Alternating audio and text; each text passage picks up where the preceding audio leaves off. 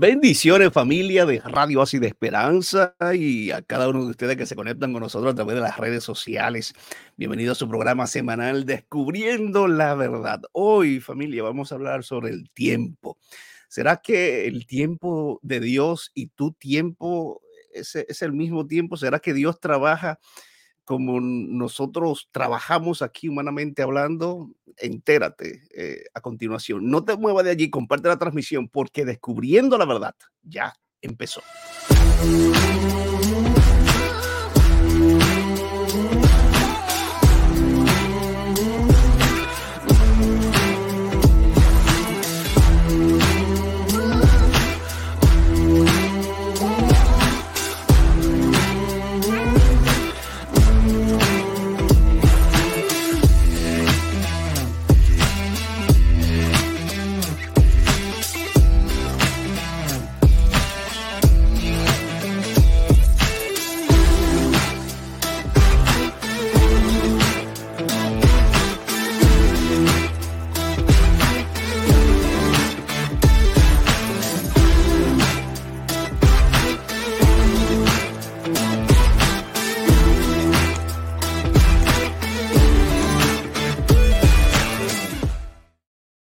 Saluditos familia, saluditos, saluditos para cada uno de ustedes. Veo unas cuantas personas que están escribiendo por aquí, mandándome saludos.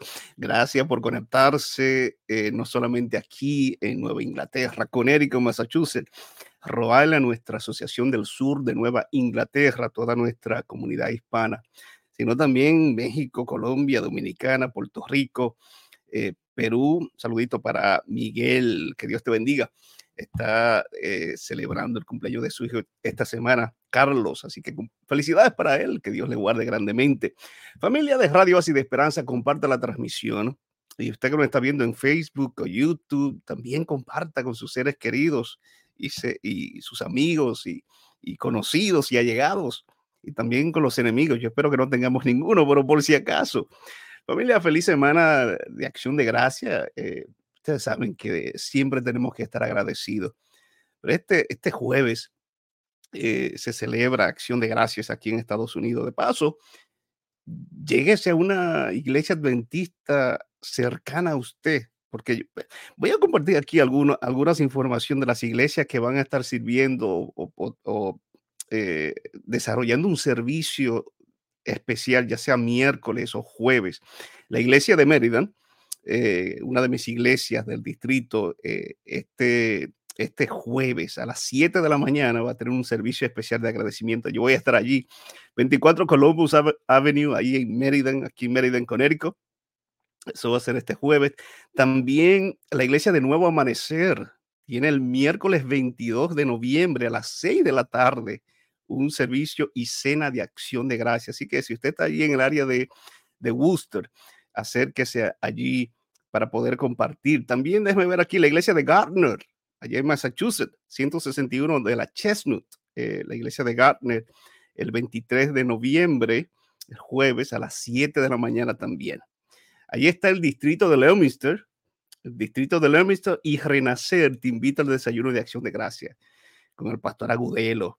También Clinton no se queda atrás y de paso allá en Clinton va a estar el pastor Edgardo Herrera secretario ejecutivo de nuestra asociación, eh, el 23, eso el jueves, a las 8 de la mañana. Así que si usted está en el área de Clinton, le invitan también para que comparta eh, una programación especial, programación de acción de gracias.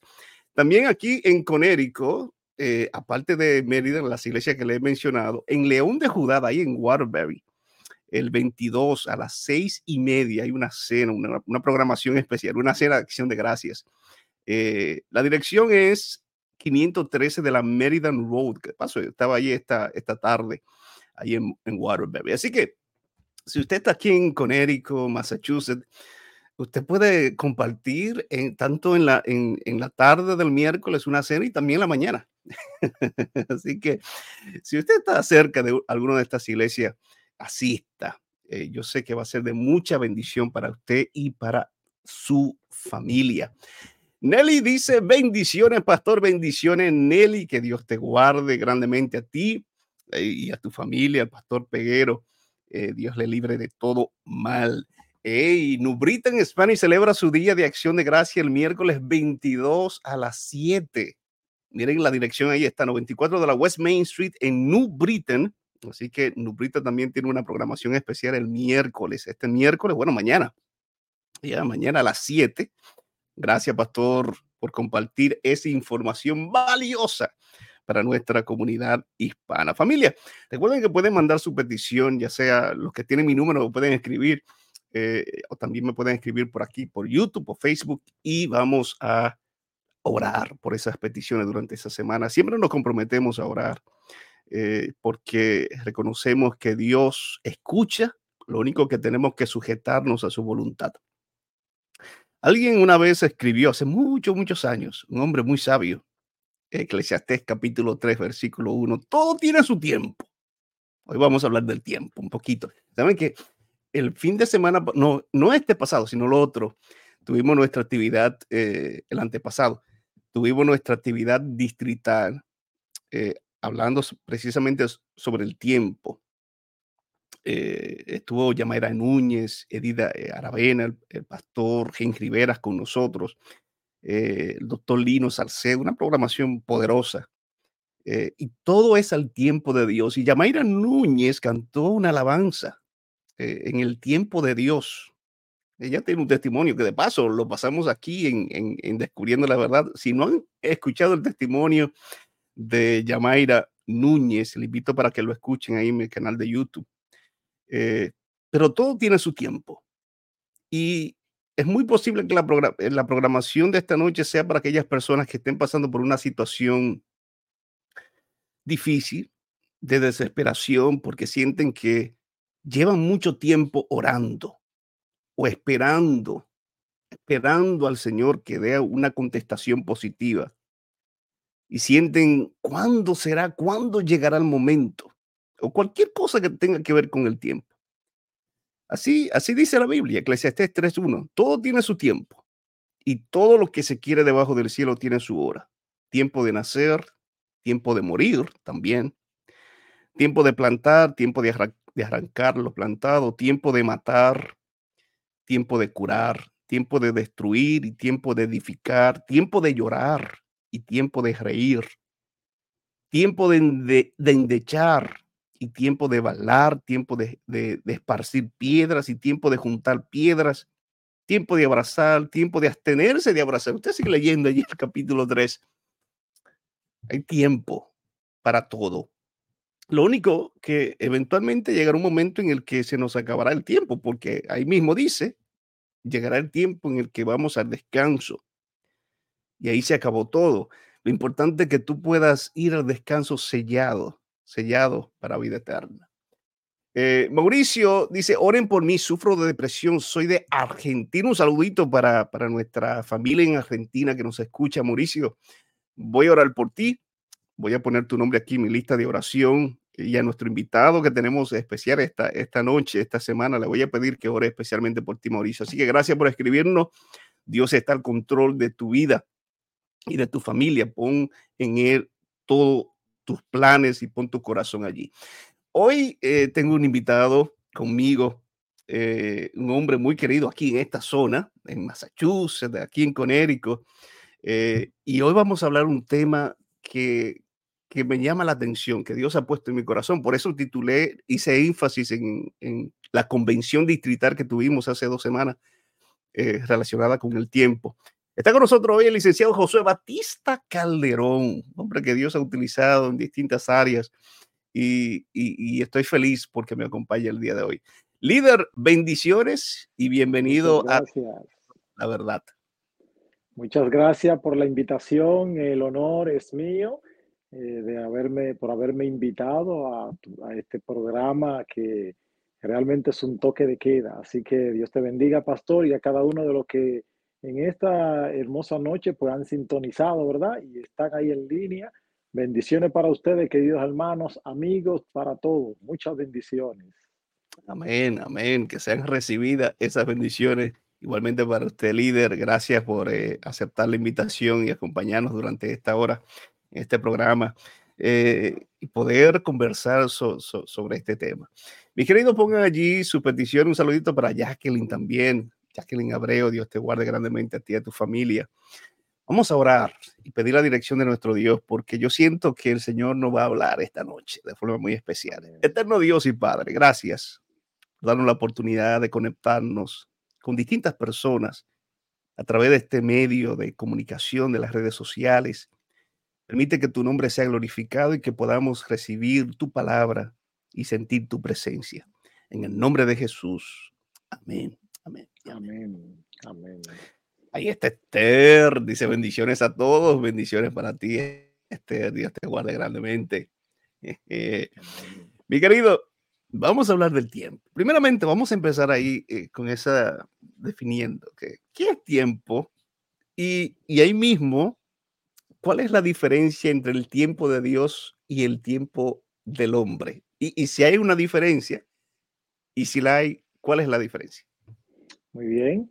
Eh, bueno, eh, usted sabe que la ciencia, pues siempre trata de ponerse adelante, eh, dando su opinión. Y en este caso tenemos a Albert Einstein, el cual determina que el tiempo es relativo. En otras palabras, quiere decir que la velocidad a la que pasa el tiempo depende de su marco de referencia. O sea, que de momento usted y yo estamos conversando y depende lo que estemos realizando en ese mismo grado, pues vamos midiendo el tiempo por lo que hemos hecho. Eh, la palabra tiempo viene del latín tempus y todos conocemos que es una magnitud física. Ahí está la parte científica de lo que es el tiempo, porque se mide la duración o separación de acontecimiento. Entonces ahí el hombre determina tiempo, por eso hay hora, minutos, segundos, eh, días, semanas, meses y años. Pero hay algo muy importante que encontramos en la palabra santa de Dios, en 2 Pedro 3:8. Leemos, dice, más, oh amados, no ignoréis esto, dice la palabra, que para con el Señor un día es como mil años, y mil años es como un día. Mm. Miren cómo Dios determina qué es el tiempo. O sea que para Él, mil años es como un día, un día como un año, porque para Dios no hay tiempo que no pueda ser cubierto, que no pueda ser eh, completamente atendido, que no pueda ser eh, definido para Él no existe ese tiempo. Ahora bien, hay una pregunta que me hace que es bastante interesante. La diferencia entre el tiempo de Dios y el tiempo del hombre. ¿Cuál es la diferencia? Dios es un Dios de tiempo perfecto. El hombre tiene un tiempo condicionado. Dios es un Dios de un tiempo coordinado. El hombre tiene un tiempo relativo. Por eso vemos que tenemos la etapa de nacemos, crecemos, nos desarrollamos y luego ¿qué pasa? Morimos. Ahí está la relatividad del tiempo del hombre. En el tiempo de Dios no se saltan pasos. Todo, perdón, paso a paso, Dios lleva en su tiempo lo que Él necesita realizar perdón. Sin embargo, eh, en el tiempo del hombre, todo varía acorde a las necesidades. Ustedes eh, han visto cómo en el tiempo el hombre ha tenido que cambiar, variar la circunstancia, el modo, eh, los procesos, porque el hombre no controla el tiempo. Más bien, hay una frase que dice, eh, aquí perdiendo el tiempo, sin embargo, o matando el tiempo. Sin embargo, no sabemos que cuando estamos en ese, en ese proceso, en esa etapa, el que lo esté haciendo, el tiempo es quien lo mata a él. El tiempo es quien, quien lo puede destruir. En, en, en consecuencia, ahí entra la parte relativa del ser humano donde el hombre tiene un tiempo limitado. Así que la diferencia entre el tiempo de Dios y el tiempo del hombre es simple. Dios es un Dios de tiempo perfecto, el hombre condicionado. Dios, eh, su tiempo es coordinado, lo del hombre es relativo. Dios no se salta proceso en el tiempo, pero en el hombre varía acorde a las necesidades. Los procesos, por ejemplo, del ciclo de la naturaleza. Nosotros tenemos una semillita, la sembramos, vemos cómo esa semilla germina, cómo va creciendo en ella una hojita y de repente tallo y vemos cómo crece ese árbol, cómo se desarrolla, cómo luego tiene frutos, flores, luego frutos, y asimismo vemos también las estaciones del año. Es decir, que nada en el tiempo de Dios eh, se salta proceso. Así que esa es la gran diferencia entre el tiempo de Dios y el tiempo del hombre. Wow, tremendo. El tiempo, tenemos un tiempo limitado. ¿Sabes qué? Cuando una, los jóvenes, muchos mucho, muchos jóvenes, uno piensa que, que tiene un tiempo infinito, como que tiene el mundo por delante y no nos damos cuenta que, que tenemos un tiempo limitado. y en cualquier momento podemos podemos perder la salud, podemos perder la vida. Pero es maravilloso saber que adoramos a un Dios, y esto es muy importante para todas las personas que nos están escuchando, nos están mirando, que, que está por encima del tiempo. Dios no mira el reloj y dice, ay, estoy tarde. Así es. Así es. Dios tiene todo cronometrizado, o sea, mm. cronometrado. Todo está eh, diseñado para que caiga en el tiempo. Eh, yo sé que nuestros amigos han escuchado, por ejemplo, a los mecánicos, cuando están quitando la correa del tiempo, eh, hay un punto donde ellos tienen que marcar, porque si no colocan esa correa nuevamente en ese punto, el motor se vuelve un disparate. Entonces, yo escucho a los mecánicos que dicen, eh, este motor hay que ponerlo que caiga en su tiempo. Oye esto, y eso que es humanamente hablando. Y miren qué maravilloso es Dios que cuando nos da un corazón, lo hace que palpite y entonces lo coloca de una forma tal que es el que bombea la sangre a su tiempo y en el grado que debe ser. Y miren mm. cómo eh, día a día Dios nos permite, nos da más bien un regalo. O sea, Dios nos regala tiempo el propósito original de Dios fue darnos todo el tiempo del universo. Decimos universo por llamar la atención a grandeza, a mucho. Entonces, Dios quiso darnos la eternidad. Es ahí donde entra el pecado y entonces el tiempo se limita. Dios tuvo que limitar el tiempo, porque de no ser así, imaginémonos nosotros sufrir toda una eternidad vivo. Imaginémonos nosotros cómo llega la, la vejez, por ejemplo, con todos sus achaques y que nunca termine. Sería algo bastante tedioso. Nadie quisiera eso, pero todos queremos la vida. Sin embargo, nadie quiere prolongar el, el sufrimiento. Entonces, Dios en su benevolencia, miren qué sabio, Miren qué sabiduría, qué amor, porque también ahí se refleja el amor de Dios al acortar el tiempo al ser humano después del pecado, déjenme decirle, porque aunque uno lo ve como una parte negativa, sin embargo, yo opino y siento que eh, nuestro, nuestro Señor, pues eh, eh, Dios lo que hizo fue que en su infinita sabiduría y amor dijo, si prolongo el tiempo, si dejo el tiempo como yo quería que el ser humano viviera, va a ser un sufrimiento demasiado grande para mis hijos.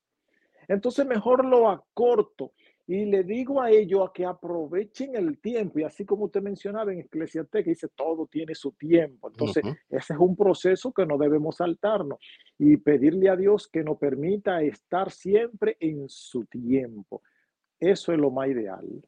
Ya. Y aprovechando precisamente esta semana y este mes eh, que se respira agradecimiento, eh, sería bueno ah, eh, agradecerle al Señor por el tiempo. Usted mencionó, José, el tiempo es un regalo, es un regalo, es un regalo. Entonces, cada día de 24 horas, cada semana, siete días, cada mes, cada año que Dios te ha regalado, eh, eh, agradece por, por el tiempo y, y reconoce y adora, adora a aquel que está por encima del tiempo. Eso es maravilloso. José, vamos a hablar un poquito de... Usted sabe que cuando especialmente en países ya desarrollados, países como este aquí en Estados Unidos, uno viene de nuestros países eh, y aún en nuestros países eh, las cosas están rápidas, tan movidas, pero vivimos aquí y uno sabe que el tiempo, uno dice, pasa volando, pasa rápido y estamos condicionados, hay restaurantes de comida rápida, tenemos microondas, tenemos todas estas cosas rápidas y a veces nuestra mente está condicionada a que cuando pedimos a Dios, queremos las cosas rápido. ¿Por qué el ser humano, número uno, por qué el ser humano quiere todo rápido? Si yo estoy enfermo, quiero sanarme. Si yo estoy desempleado, quiero un trabajo ahora mismo. Si yo necesito alguna cosa, es para allá. Y es peligroso, Josué, recibir las cosas rápido, o sea, antes del tiempo que Dios considera eh, debemos recibir? Muy buena pregunta. Mira, eh, el ser humano desde la antigüedad ha buscado el modo de cómo hacer las cosas menos complejas. Pero todo va de la mano con el poco tiempo que sabemos o que el ser humano sabe que posee. Me explico. El tiempo del ser humano ya explicamos ahorita que es limitado. Al ser un tiempo limitado, el ser humano tiene una condición y es que sabe que vas a terminar, no es eterno.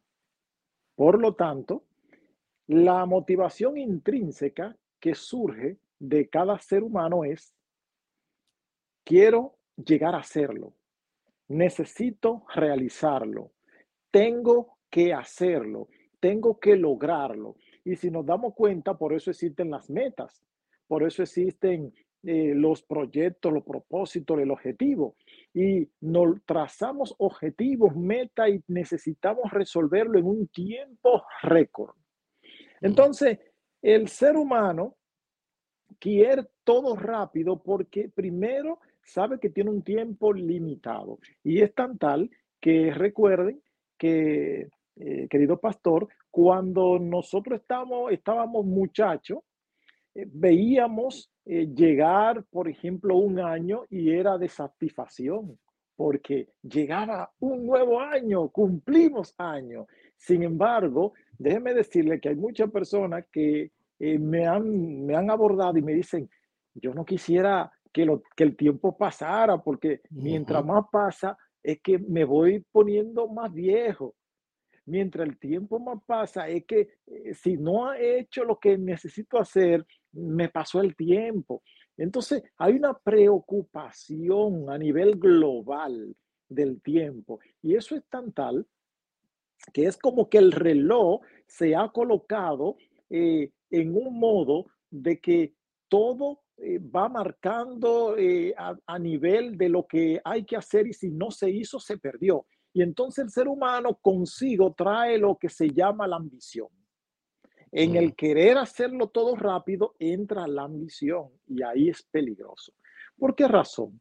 Porque sabemos que el ser humano con el tiempo limitado no podrá hacer todo lo que quiere en la vida. De hecho, grandes hombres de la historia, hemos visto que han escrito testamento donde han dicho que ellos quieren que se haga después de su muerte. ¿Qué significa eso? Que ellos sabían de antemano que no iban a terminar lo que su corazón había propuesto. Incluso grandes hombres de la historia bíblica también lo vemos, donde le, le dijeron a sus criados, mira, si yo muero, quiero que pase tal cosa, o o quiero que, hagan esto o aquello, que me entierren en tal lugar. Lo vimos ahí con algunos de, los patriarcas y demás. Entonces, eh, el ser humano, al, al, sentirse que la vida es corta, procura hacer la cosa lo más rápido posible. Y es ahí donde es peligroso, en la pregunta siguiente, recibir las cosas rápido de, un, de esa manera. Por ejemplo, primero, voy a dar tres, tres cosas, tres pasos. El primero es que se salta un proceso. Cuando el ser humano quiere todo rápido, salta un proceso. Si yo me levanto tarde, voy al banco, quiero entrar, hay una fila y tengo preocupación porque necesito llegar al trabajo, quiero saltarme el proceso de hacer la fila, de hacer el, e, e, e, ese, ese, ese orden que ya existe. Y quisiera encontrar a alguien o algo que me lleve directamente al cajero. Entonces, eso mismo ocurre con todo para el que está estudiando, para el que está trabajando, para el que quiere conseguir un vehículo, para el que quiere conseguir una casa, para el que quiere que está ahorrando.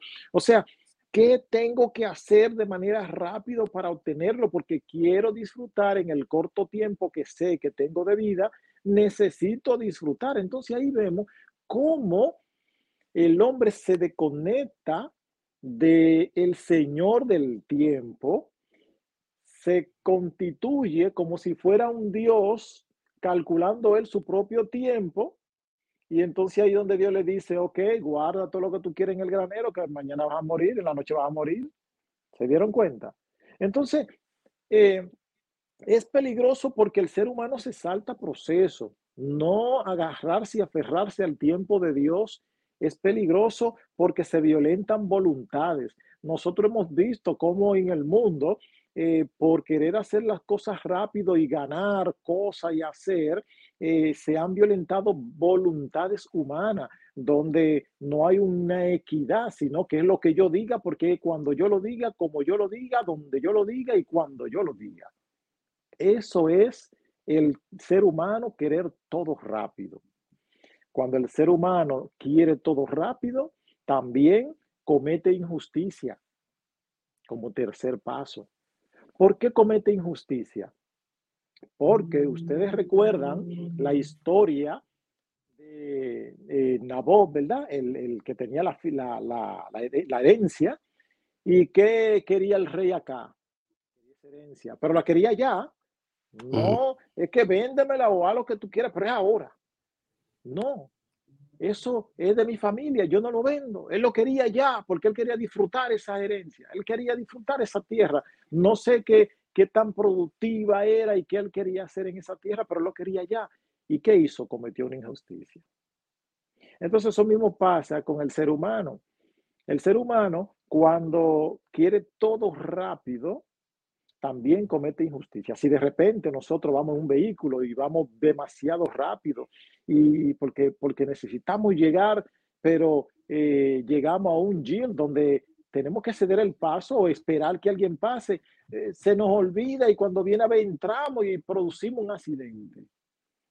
Entonces son detallitos de la vida de cómo es peligroso eh, querer saltarnos paso para obtener las cosas. Por otro lado, también en, nuestra vida diaria, cualquier cosa que nosotros pensemos que necesitamos, se la pedimos a Dios, pero muchas veces no confiamos en el proceso del tiempo de Dios.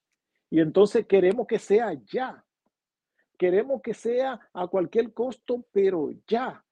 Sin embargo, ahí comienza el ciclo de saltarse paso de violentar voluntades, de cometer injusticia. Y entonces es peligroso porque como cristianos sabemos que tenemos que ajustarnos al tiempo de Dios, que tenemos que esperar en Dios, que tenemos que hacer las cosas sometido a la palabra de Dios. Por lo tanto, el ser humano eh, quiere todo rápido, primero porque siente que su tiempo es limitado y segundo porque hay una condición pecaminosa llamada ambición que desmedida o, o querer en desmedida fuera del tiempo, fuera de los límites de Dios, fuera de los procesos de Dios, se convierte en ambición y entonces peligroso. Y ahí cuando usted recibe algo que, que ha podido conseguir basado en en la ambición, basado en saltarse proceso, basado en violentar voluntades, basado en cometer injusticia, entonces saben, eso no se llama bendición. Eso no es una bendición. Entonces, eh, eh, los frutos de eso se ven. Hemos visto personajes en la historia, para no mencionar el nombre, eh, porque las redes, ustedes saben cómo son, pero hemos visto personajes de la historia que han querido tener todo rápido y se han saltado todos los pasos sanos de la vida, se han saltado todas las, todos los procesos y entonces su final, ¿cuál ha sido? La destrucción. Y no solo eso, sino que eh, han llevado a otros a su camino perverso de destrucción, han destruido inocentes, o sea, han cometido injusticia, que el tercer paso que le hablé, y por, otra, y por otro lado, eh, eso ha llevado, ha dado paso a que, a que eh, otras personas sean afectadas de manera eh, física, emocional, espiritual, fruto de que una persona pues que hizo todo rápido y no importó eh, quién estaba o quién, o quién debiera quitar. ¿Qué nos aconseja el Señor? Dios nos aconseja a que debemos esperar en Él, esperar, esperar en el Señor. Debemos esperar y confiar porque Él todo lo hace bueno. Así que ese, ¿por qué? Y, yo, yo siento que usted eh, contestó parte de esta pregunta, Pastor, pero mucha gente se hace la pregunta, ¿por qué Dios se toma su tiempo muchas veces para respondernos? Eh, sentimos como que queremos apresurar a Dios, Señora, apresúrate, a veces como con nuestros hijos se están vistiendo para ir a la escuela, apresúrate, vamos tarde. ¿por, qué, ¿Por qué Dios se toma su tiempo eh, para respondernos eh, como a nuestras peticiones. Así es. Hay un ejemplo que podemos eh, descifrar el por qué Dios se toma su tiempo. En la creación, el mundo estaba desordenado y vacío, dice Génesis, en Génesis 1. Todo estaba vuelto, como decimos en buen dominicano, un disparate, una, bueno, algo que no se sabía qué era lo que ahí había. Entonces Dios comienza a crear y des en cuenta que no se saltó un solo paso, sino que siguió meticulosamente, cuidadosamente, rigurosamente cada detalle que iba haciendo y cada cosa. Y entonces él se detenía y observaba y decía, y vio Dios que hizo tal cosa y que era bueno. Entonces, eso no quiere decir que Dios es un Dios de un tiempo perfecto, que lo que Él hace se toma su tiempo porque todo Él lo tiene de manera organizada. El ser humano, al no caer en el tiempo, como dicen los mecánicos, entonces es ahí donde cometemos ciertos errores. Entonces, ¿por qué Dios se toma su tiempo? Primero, ¿qué fue lo que él hizo cuando creó el mundo? Cuando llegó el tiempo de crear al hombre y crea y le crea la mujer. ¿Cómo él se dedicó? ¿Con qué hizo él al hombre? Con sus manos. ¿Por qué ustedes creen que Dios se sentó tranquilo a hacerlo con sus manos. Miren, no hay cosa más maravillosa y más bonita que cuando alguien le da un regalo a alguien y le dice, mira, eso lo hice con mis manos. Porque usted guarda eso en su corazón, en su mente, en su sentimiento. Usted no quisiera que eso se perdiera. Porque usted sabe que esa persona dedicó tiempo, dedicó eh, vida, porque tiempo es sinónimo a vida. Cuando usted dedica tiempo, usted le está dedicando vida a alguien. Entonces, esa persona se dedica y hace eso con la mano. Entonces Dios se dedicó con el hombre y lo hizo con la mano, lo talló, lo formó y le dio soplo de vida, o sea, de una manera directa. Miren qué maravilloso es Dios. Entonces, cuando Él crea al ser humano, hace un ser humano perfecto. Entonces, ¿cómo no decir que Dios se toma su tiempo con nosotros porque somos una somos sus hijos, creación de él, de sus manos? Entonces, fue algo tan lindo lo que él creó. Él se siente tan eh, especial en nosotros con lo que él hizo, que su tiempo para respondernos no es como nosotros queremos, sino en el tiempo que Él sabe que cada cosa encajará en su lugar. Por eso es que Dios se dedica y por eso es que Dios utiliza en la perfección del tiempo para respondernos. Nosotros pensamos que a nuestro modo, pero jamás será así.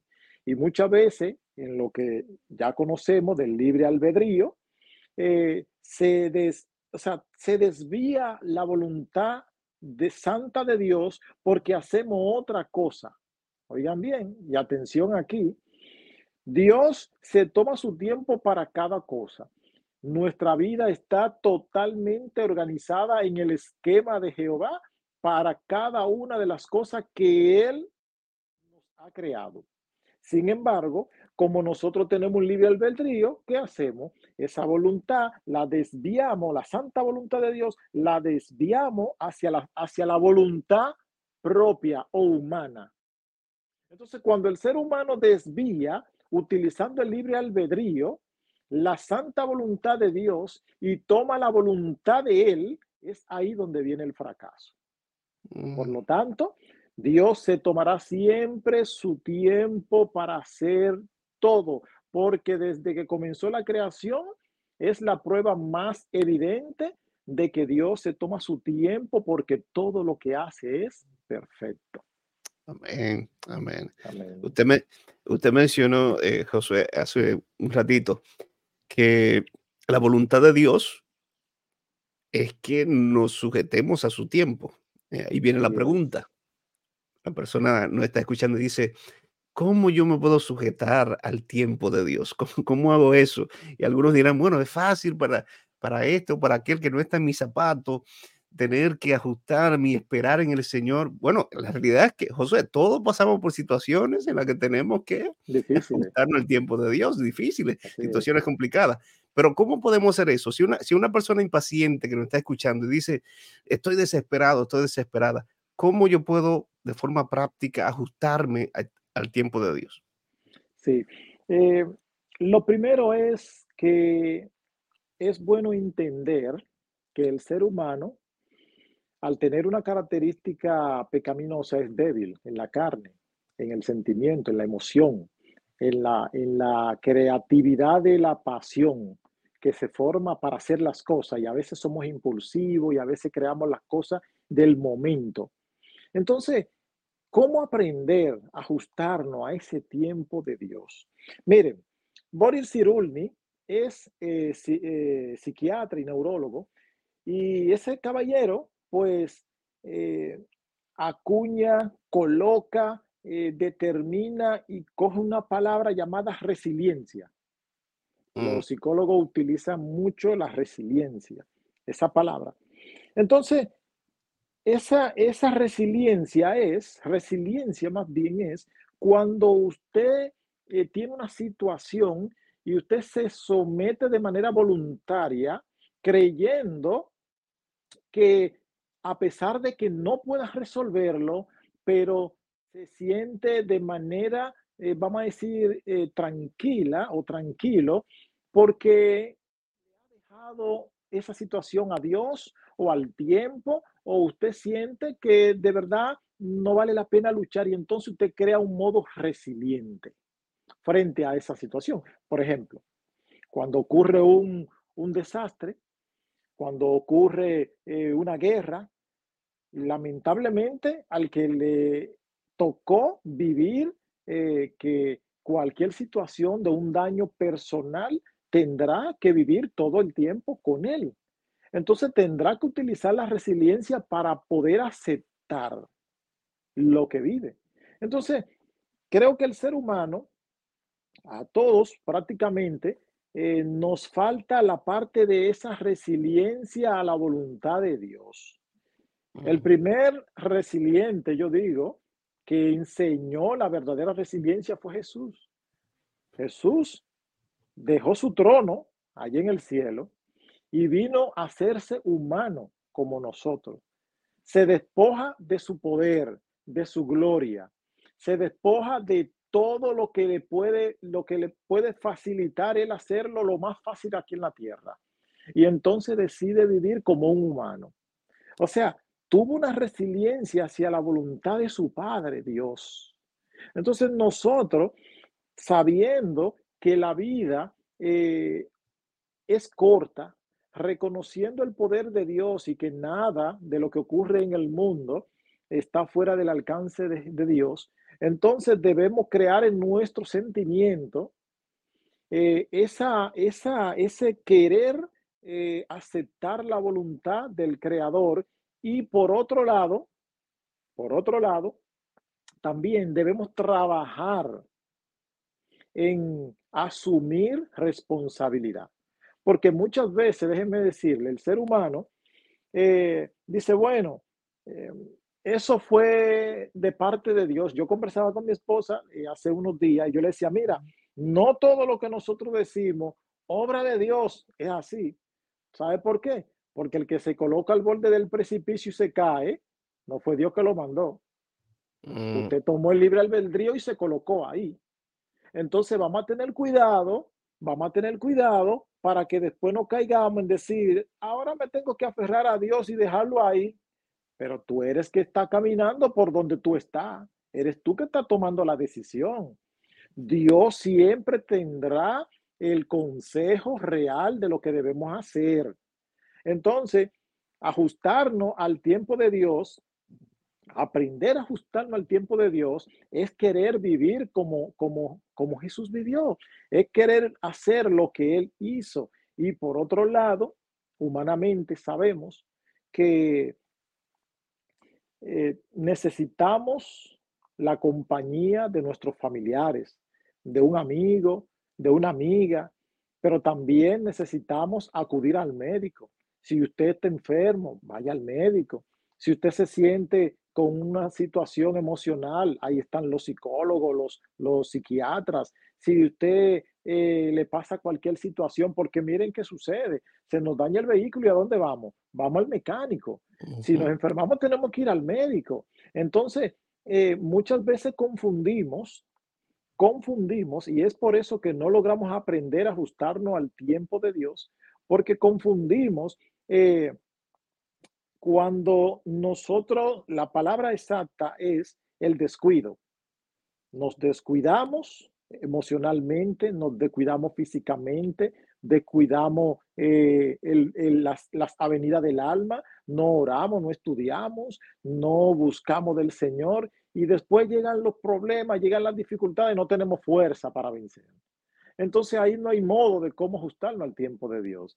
Entonces, no importa que tú eh, no estés ahora mismo, eh, como dice mucho, ah, yo no estoy yendo a la iglesia, yo no estoy participando, pero yo esto por otro. Todos sabemos y reconocemos que Dios es un Dios de orden. Todos sabemos y reconocemos que Dios es un Dios de un tiempo perfecto. Por lo tanto, aceptar en la resiliencia la voluntad de Dios es aprender a ajustarnos a su tiempo. Aprender a reconocer que somos seres humanos limitados es aprender a ajustarnos al tiempo de Dios, reconocer que somos débiles, débiles físicamente, débiles emocionales, débiles en todos los sentidos. Poder aprender a ajustarnos al tiempo de Dios. Cuando reconocemos nuestra debilidad como ser humano, entonces daremos paso a aprender a poder ajustarnos al tiempo de Dios. En Salmo 39, 4 y 5 nos dice, hazme saber Jehová mi fin y cuánta sea la medida de mis días. Sepa yo cuán frágil soy. Mire cómo David se expresa y dice, sepa yo cuán frágil soy. O sea, él sabía lo frágil que era, por eso colocaba su mano en Dios. He aquí, diste a mis días término corto y mi edad es como nada delante de ti. Ciertamente es completa vanidad todo hombre que vive. Así que para aprender a ajustarnos al tiempo de Dios, el primer paso es reconocer. Si usted escribe la palabra reconocer, va a encontrar que se puede leer al derecho y al revés. Escríbanlo ahí donde ustedes están sentados. Escriba la palabra reconocer y van a ver que se puede escribir al revés y al derecho, se puede leer. Es un maravilloso, señores. Es lo primero que Dios anda buscando que el ser humano pueda entender, que reconozca que lo necesita, que reconozca que es débil, que reconozcamos que sin Dios no hay forma de poder eh, avanzar en el tiempo. Gloria a Dios. Ciertamente, reconocer es, interesante. Eh, líder, mientras esperamos, ¿qué debemos de hacer? Usted sabe que cuando uno está en una compañía trabajando y no, no está haciendo nada, el día va, lento. ¿Qué debemos hacer mientras esperamos la contestación divina? Sí, eh, un personaje de la historia muy conocido por nosotros, Martín Lutero, em, me recuerda que cuando yo estaba pequeño, escuchaba la frase que él expresó en uno de sus escritos. Y en cierto modo, yo pensé que esa frase estaba en la Biblia. Pero cuando comencé a leer la Biblia y a descubrir las grandes verdades, me doy cuenta que pudiese estar, perdón, pero de otro modo. Mire cómo lo expresa. Martín Lutero dice, vivamos como si el Señor viniera hoy, hoy mismo. Programémonos como si tardara en venir.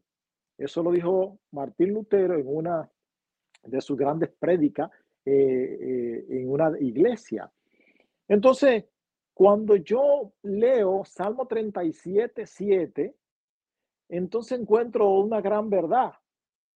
Quédate quieto en la presencia del Señor, dice Salmo 37, 7 y espera con paciencia a que Él actúe. Miren qué maravilloso. Quédate quieto. Oigan bien, ¿qué hacer mientras esperamos la contestación divina? Quédate quieto, dice la palabra santa. Espera. Vamos a ver qué es lo que Dios tiene. Porque miren qué sucede. A veces tomamos decisiones a la ligera y después que viene el fuetazo, como decimos, entonces vamos a orar para que Dios nos revele. ¿Qué te va a revelar? Si ya tú tomaste la decisión, tú no permitiste que sea Él, el dueño del tiempo, que tomara la decisión y que te iluminara de qué era lo que tú tenías que hacer. Pero Dios en su infinita misericordia, con todo y todo, te restaura nuevamente y te lleva al camino. Miren qué maravilloso es Dios a pesar de que nosotros cometemos tantos errores, Dios vuelve y nos coloca en el camino. O sea, ese tren se descarrila y Dios vuelve y lo coloca en el, en el carril. Entonces, en Salmo 37, 7, su palabra es maravillosa. Quédate quieto en la presencia del Señor y espera con paciencia que Él actúe. No te inquiete, porque la gente tú lo veas prosperando, porque tú lo veas haciendo cosas. El tiempo de Dios es perfecto para ti. No te preocupes tranquilo. Haz lo que tienes que hacer, porque ahí es que está el detalle. Yo comparo esto como el personaje que le dieron el talento que lo enterró. Y él dijo, pero ¿y para qué yo voy a tener un talento? Mira, aquel le dieron, a aquel le dieron tanto y aquel tanto, y a mí uno solo, pero bueno. Entonces Dios nos da las cosas y la minimizamos a un punto que no la desarrollamos. No desarrollamos lo que Dios nos da, ¿eh? Y Dios no dice, toma, ese es el punto para que lo coloque en la I y entonces diga como tiene que decir. Pero nosotros decimos, no, borra eso, eso no va. Entonces ahí vienen los problemas porque el ser humano cree que las cosas grandes son las que hacen todo. No, son las pequeñas. Si usted tiene un millón y usted lo vuelve en fracciones, si usted le quita el chele o el centavo, dólar, en euro, en peso, en como usted lo quiera llamar, en la moneda de su país, y miren, no es un millón, ya usted lo descifró. Ya usted le quitó las propiedades que él necesita para hacer un millón. Y le quitó un chele, fue, mire qué cosa, pero ya no es el millón. Entonces, así mismo trabaja la contestación divina, paso a paso. Recordemos que ya dijimos que Dios no se salta procesos, que Dios no se salta voluntades, que es un Dios justo y que a cada quien le va a dar acorde a su misericordia. A Pablo, señores, le dijo, bástate mi gracia. Ustedes lo tienen ahí en la Santa Palabra. Yo no sé qué Pablo estaba pidiendo. Yo no lo sé porque la Biblia no lo expresa. Yo no sé qué era lo que él quería. Pero Dios le dijo, bástate mi gracia. ¿Qué le dijo? Tú lo tienes todo. Olvídate de eso. Tú vas a tener, tú vas a tener la, la, la salvación que es lo más grande. Ya. Entonces, qué maravilloso es cuando podemos esperar en el Señor.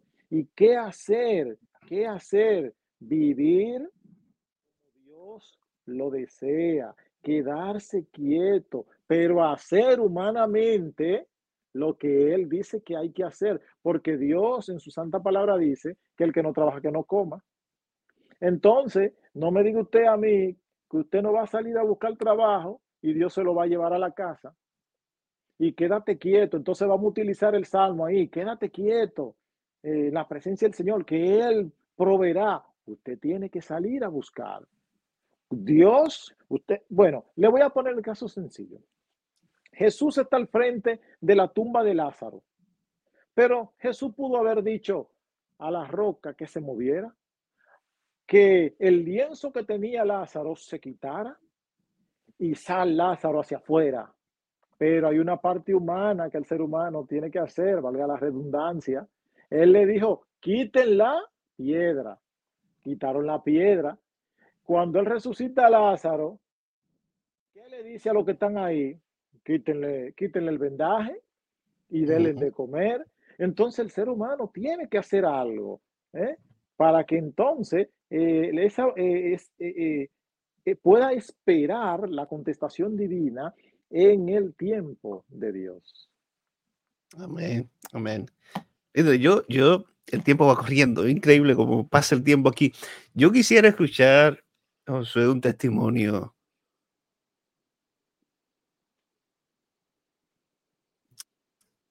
Relacionado con este, fuerte un testimonio de su vida en el que usted tuvo que esperar en Dios.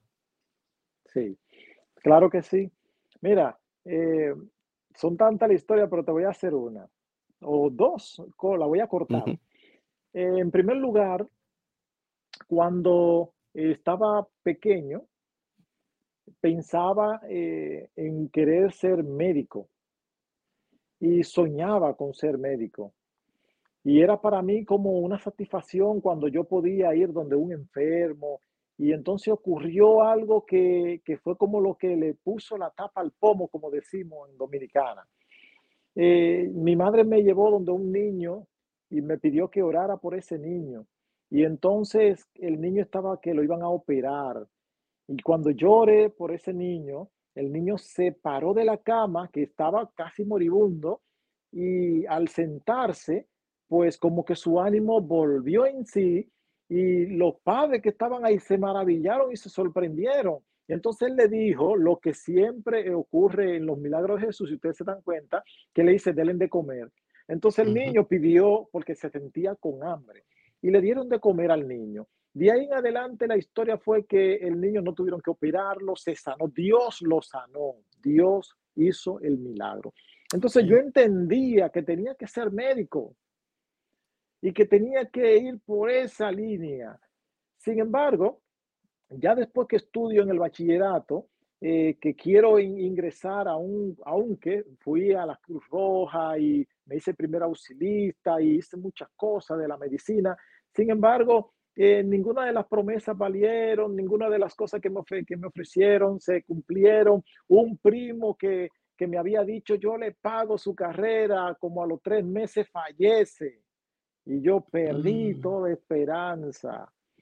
Y wow, porque mis padres de escasos recursos, ¿verdad? No podían sustentar, eh, pues, eh, a gran escala esta profesión de, de, de, esta carrera de la medicina. En fin, fue que Dios pues me guía por, por lo que es educación y me lleva por educación y entonces ahí termino. Y para mí fue una larga espera porque esperé un año tratando de decidir o de buscar y ver, sin embargo no fue posible. Y en, una, en un momento yo me postré de rodillas y dije, Señor, ¿qué es lo que tú quieres con mi vida? ¿Qué es lo que tú quieres que yo haga? Entonces, eh, recuerdo las palabras de mi, de mi padre que me dijo, ustedes eh, vinieron a este mundo primero por un sueño. ¿Cómo? Por un sueño. Una hermana americana, sin yo conocer a su madre, muchos años antes, me dijo, usted va a tener dos hijos, dos varones va a tener usted. Y yo le dije, ¿cómo? Eso fue mi padre contándome. ¿Cómo? Sí. Y, y Dios pues eh, va a ser con ellos. Y entonces mi padre me dijo, no te desesperes porque ustedes son hijos de bendición, ustedes vinieron por el Señor. Espera el tiempo de Dios, no te desesperes. Yo tenía muchas cosas en mi cabeza que quería hacer. Y entonces, eh, al escuchar esa palabra, pues me llené de mucho aliento eh, y de mucho gozo, porque mi padre pues me, me sentó y, y me dio mucho, me dio un testimonio maravilloso de su misma vida y entonces ahí pues yo dije, es verdad, hay que esperar en Dios. Y así mismo fue. En un momento determinado, pues llegaron, llegó la respuesta del Señor, no para medicina, pero sí para educación. Y entonces Dios me guió por ese camino y ahí duré 21 años eh, en el servicio, 10 como maestro, 11 como director de una escuela pública y hasta que pues me jubilé, ¿verdad? Para venir eh, a estar con una bella dama, Esther, mi esposa, que eso fue también eh, otra, otra espera del Señor, ¿verdad? En el tiempo, eh, muy maravilloso y, y, bonita. Así que de verdad que Dios hace maravilla. Y déjenme decirle que todo lo que yo veía, por eso yo digo que cuando aceptamos en la resiliencia del Señor, no humana, porque la resiliencia humana tiene un punto de, inflexión que es la desesperación. Pero la resiliencia divina no tiene desesperación, sino que usted confía eh, al modo tal como Abraham, padre de la fe. ¿eh? Entonces, eh, yo recuerdo que yo pues me sentía muy desesperado y en esos momentos de mi vida tuve un momento de desesperación que hasta me salí un poco del camino del Señor en mi juventud, en, esos tiempos mozos, ¿verdad? 17, 18, 19, qué sé yo, por ahí. Y entonces, porque me desesperé, porque no confié, yo dije, no, hombre, no vale la pena, vamos a ver por otro lado qué es lo que pasa. Y entonces Dios me jaló las orejas y ahí me retornó al camino nuevamente y me dijo, mira, mi hijo, yo quiero que tú sirvas de ejemplo eh, para, mucho, para muchas personas. Yo quiero que tú lleves tu palabra. Entonces, miren, miren lo bonito del caso. Qué bueno vale esperar en el Señor, que cuando Él me hace educador, entonces yo comienzo a ser creativo en el modo de enseñar no solo las materias que yo tenía que enseñar, sino las cosas espirituales en mi curso. Y hoy por hoy hay estudiantes que han llegado a los pies de Jesús gracias a que se han recordado de ese profesor que le enseñó, oigan bien, que le dio esas lecciones bíblicas, de, de, esas, de esos cantos, de, de, la, de esa vida cristiana. Entonces, eh, me he encontrado con tantos alumnos que ha sido una satisfacción espiritual, pero también hemos dado un ejemplo, ¿verdad?, de que maestros que no creían en Dios, hoy día han abrazado la doctrina cristiana. Entonces yo me gozo en el Señor porque realmente lo que muchas veces uno quiere o piensa que puede ser, no es, porque es en el tiempo de Dios que Él actúa. Es decir, que debemos esperar en el Señor. Hay una canción muy bonita que dice, esperar, esperar, Esperar en el Señor, debemos esperar. Y esa es la realidad, debemos esperar en el Señor. Cuando esperamos en Dios, todo obrará a nuestro favor. Todo. Gloria a Dios, gloria a Dios. Usted está hablando, el Señor está hablando poderosamente a través de, a través de usted. Eh, y yo espero que, que, que, que, este, que ese mensaje pueda llegar a un corazón de una persona que en este momento quizás se siente desesperado, abandonado, triste, siente como que Dios no escucha, pero Dios ha estado escuchando, Dios ha estado escuchando. Y, y, el mensaje que, que Josué eh, ha traído esta noche, muy posible que sea para ti, para mí también. Eh, Josué, dos minutos, dos minutos. Eh, yo quiero finalizar, no quiero dejar de hacerte esta pregunta. ¿Alguna, alguna historia bíblica eh, eh que tenga que ver con esperar, que te guste en la Biblia, algún personaje que tuvo que esperar, que tú puedas compartir con nosotros? Claro que sí. La historia de David. David mm. fue un personaje, miren que de verdad, si estudiamos a profundidad a David, nos vamos a encontrar con diferentes eh, eh, situaciones. La primera es que David eh, es un personaje que en su momento de juventud pues ni siquiera era tomado en cuenta, porque de, démonos eh, a entender que cuando Samuel fue a visitar a su padre y a sus hermanos, eso ni se mencionaba. David, pero ¿y para qué? ¿Entiendes? Porque se estaba buscando una apariencia, se estaba buscando un personaje, se estaba creando, era un rey que íbamos a buscar. Entonces, miren cómo la santa palabra de Dios dice que Dios utiliza a los más débiles para avergonzar a los poderosos. David, este muchachito, eh, eh, pastor de oveja, que está por allá por los montes, y entonces estos hermanos que son diestros en la guerra, porque ya estaban en el ejército, que, que son ya adultos, hombres maduros, de experiencia, fueron rechazados. Y miren cómo David, Dios lo toma y lo unge a través de Samuel. David tuvo que esperar un largo tiempo para ser rey, pero él no se planteó ser rey. Eso es lo maravilloso de la historia de David. Él no se planteó ser rey. Dios lo escogió como un rey. Mm. Qué lindo es cuando Dios puede escogerte en lo que Él desea para la vida, que Él dice, te escogí desde la fundación del mundo para esto. Entonces, David no rechazó eh, el, llamado de Dios. Nosotros tampoco debemos rechazar el llamado de Dios. No importa en la posición en la que Dios quiera que tú estés.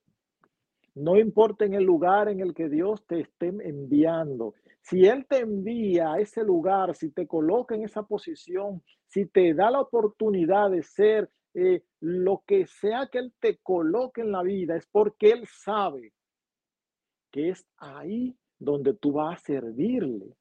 Hay una historia comparativa de la vida de un señor que él estaba en la puerta de esa empresa y todos los días pasaba un encargado de, del almacén de organizar todo lo que es en, esa empresa, en ese, en ese almacén eh, de, de refrigeración había para que no se dañara. Pero ¿qué pasa? Había una clave que había que usar en ese refrigerador y el, el señor que entraba, el encargado, se le olvidó desactivarla y cuando entró la puerta cerró y cerró con él adentro. Mm. Pero ese señor cada vez que pasaba por la puerta saludaba a ese guachimán que estaba ahí, a ese personaje eh, eh, insignificante que estaba en la puerta. Y él todos los días, ¿cómo está, señor? Por utilizar un nombre, ¿cómo está, señor Raúl? ¿Cómo le va y su familia? Todo bien, Dios te bendiga, ah, qué bueno. Y siempre tenía un presente para ese señor. Cuando llegó la hora que él sabía que el señor tenía que salir, el encargado de refrigeración, el portero dijo, todo el mundo ha pasado por aquí, menos el señor.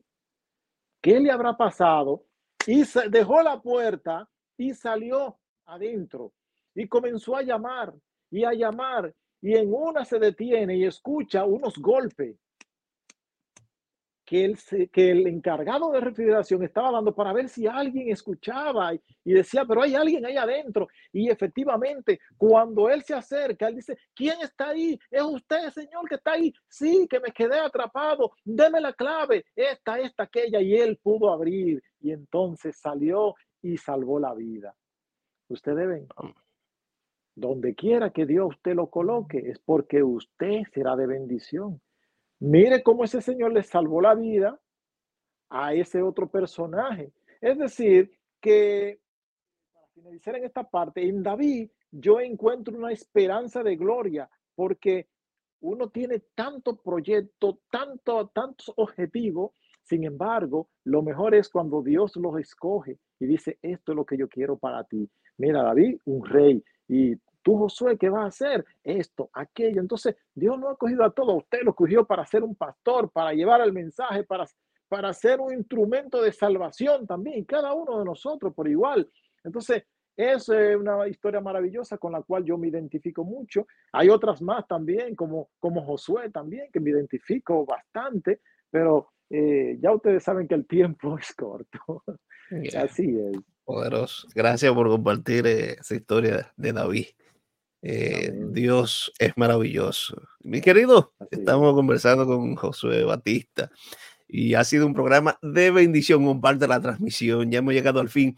Aquí eh, dice Andy Alberto, José Batista Calderón, excelente líder. Un saludo. Mi hermano, pastor, Dios te bendiga. pastor Alberto, un saludito para él. También Alfonso nos dice, buenas noches, mi, hijo. Eh, que Dios me lo bendiga, no se crea que me he olvidado de usted. Yo le llevo en mi corazón, le mando un fuerte abrazo. Igualmente, me queda Alfonso, un abrazo grande. Dios le guarde le bendiga grandemente. Eh, José, yo quisiera le prometimos, le prometí a Mauricio que íbamos a orar por él. Yo quisiera que ahora al finalizar, eh, eh, ore por todos nosotros y para que Dios nos ayude a ser paciente y ajustarnos al tiempo de él. Pero también quisiera que ore de forma muy especial por Mauricio.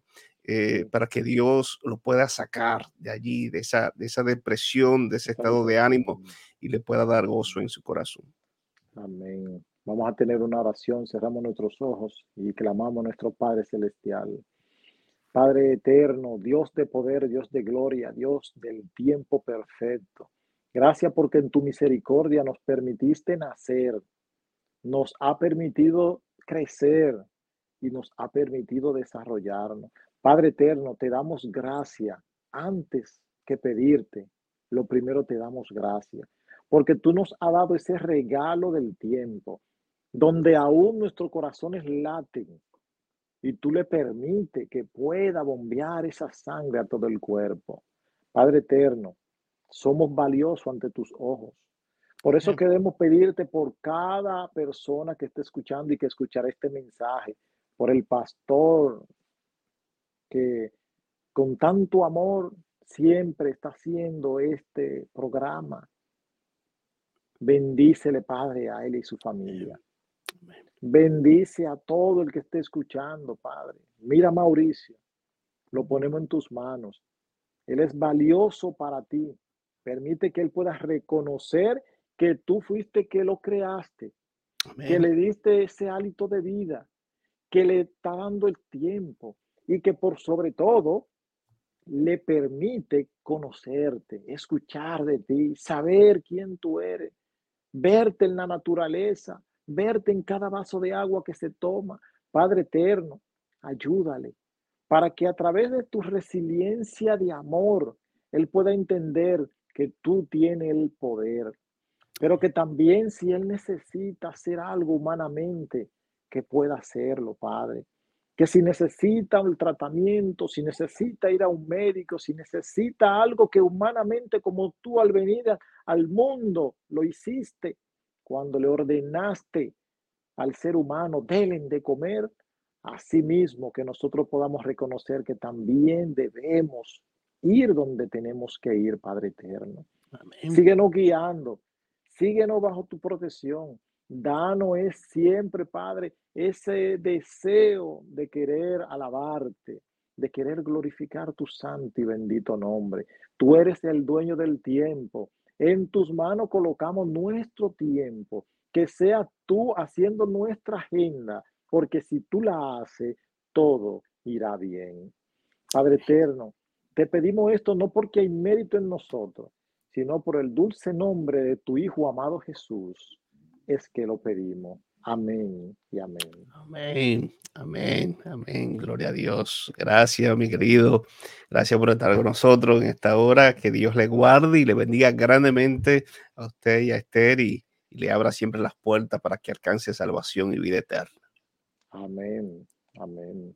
Bendiciones, pastor. De verdad, gracias por la invitación. Eh, ha sido un momento muy especial y de verdad que Dios eh, nos ha permitido este tiempo, ¿verdad? Maravilloso para compartir. Muchas gracias. Amén. No, gracias a usted. Y gracias a ustedes que nos escucharon. Bendiciones, familia. Nos vemos la próxima semana en Descubriendo la Verdad. Pasen una bendecida noche. Amén.